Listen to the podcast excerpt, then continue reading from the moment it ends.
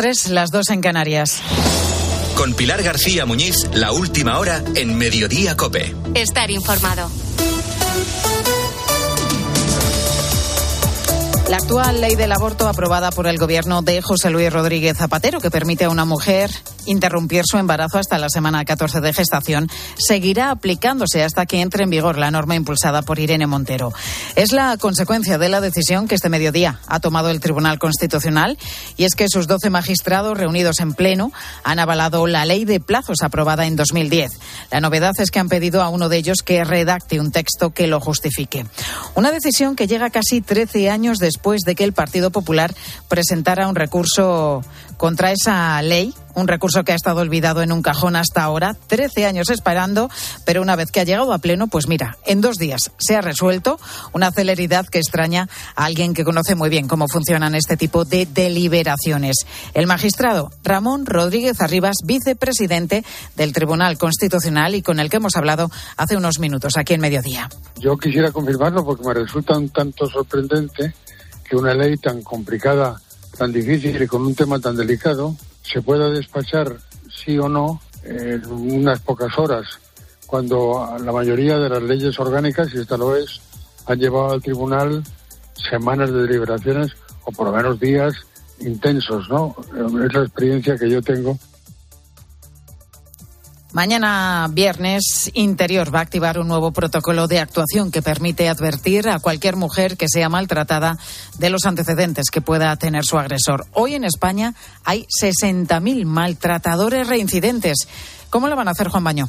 Efectivamente, a partir de este viernes, las nuevas víctimas o algunas de las 7.700 mujeres que hay ya clasificadas en el sistema Biogen en riesgo medio, alto o extremo podrían conocer por boca de los agentes que les protegen si se produce alguna novedad en su situación y se considera necesario que su agresor tiene antecedentes de agresiones a otras parejas anteriores. Así lo ordena la instrucción 1-2023 que regula el derecho a conocer que estás conviviendo con lo que se llama un agresor persistente, un riesgo añadido. Hombres que entran, según fuentes de interior, en una especie de ciclo violento. 61.000 en toda España, el 9,3 de los que hay registrados. Ojo, se le comunicará que su pareja tiene antecedentes, pero no cuáles. Siguiendo las recomendaciones de la Fiscalía, no será de forma generalizada, solo si lo aconsejan las circunstancias. Si los antecedentes no tienen más de cinco años, si hay amenazas, consumo de drogas, se dará cuenta incluso de los antecedentes a las parejas anteriores. Importante, cuando se comunique una agresión de un reincidente, todos sus casos anteriores activos se reevaluarán. En lo que llevamos de año van ocho mujeres asesinadas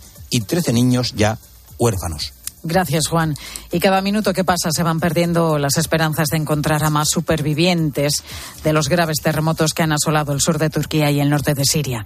Lo saben bien Eugenio Mantero y Enrique Mur. Los dos son bomberos españoles y los dos se han desplazado a la zona cero de los terremotos, a dos de las ciudades turcas más devastadas, la de Hatay y la de Adiyaman la línea eh, de la curva de vida, conforme van pasando las horas, pues va cayendo. Mm. Por suerte, estamos encontrando bastantes niños con, con vida. Pues hay huecos de vida que al ser más pequeños, pues la verdad que, bueno, por desgracia, pues también hay otros que han perdido la vida. Eh, hoy es el día en el que lamentablemente se tienen que ir descartando ya las posibilidades de que haya alguna persona, ¿no? Que haya conseguido sobrevivir a, a este desastre y y que los servicios de, de nos, nos, retiremos y empiece a trabajar la maquinaria pesada ya a fondo, ¿sabes? Para despejar pues eh, toda la cuestión que tiene que ver pues con los fallecidos, claro, que están entre los escombros el último balance eleva a 17.500 los fallecidos y más de 69.000 los heridos. ¡Qué barbaridad!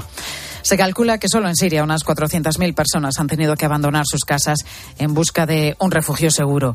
Y hay zonas a las que nadie ha podido acceder todavía. De hecho, el primer convoy con ayuda humanitaria ha podido entrar en Siria hoy mismo, tres días después de que la tierra temblara por primera vez. La semana que viene conoceremos cuánto ha impactado la rebaja del IVA en algunos alimentos básicos en nuestro país. Uno de ellos, bueno, pues ya sabes que es el huevo, que está pues muy presente en todos nuestros hogares. Huevos que en este momento escasean en el Reino Unido por el sacrificio importante de miles de aves de corral debido al mayor brote de gripe aviar que están sufriendo en su historia.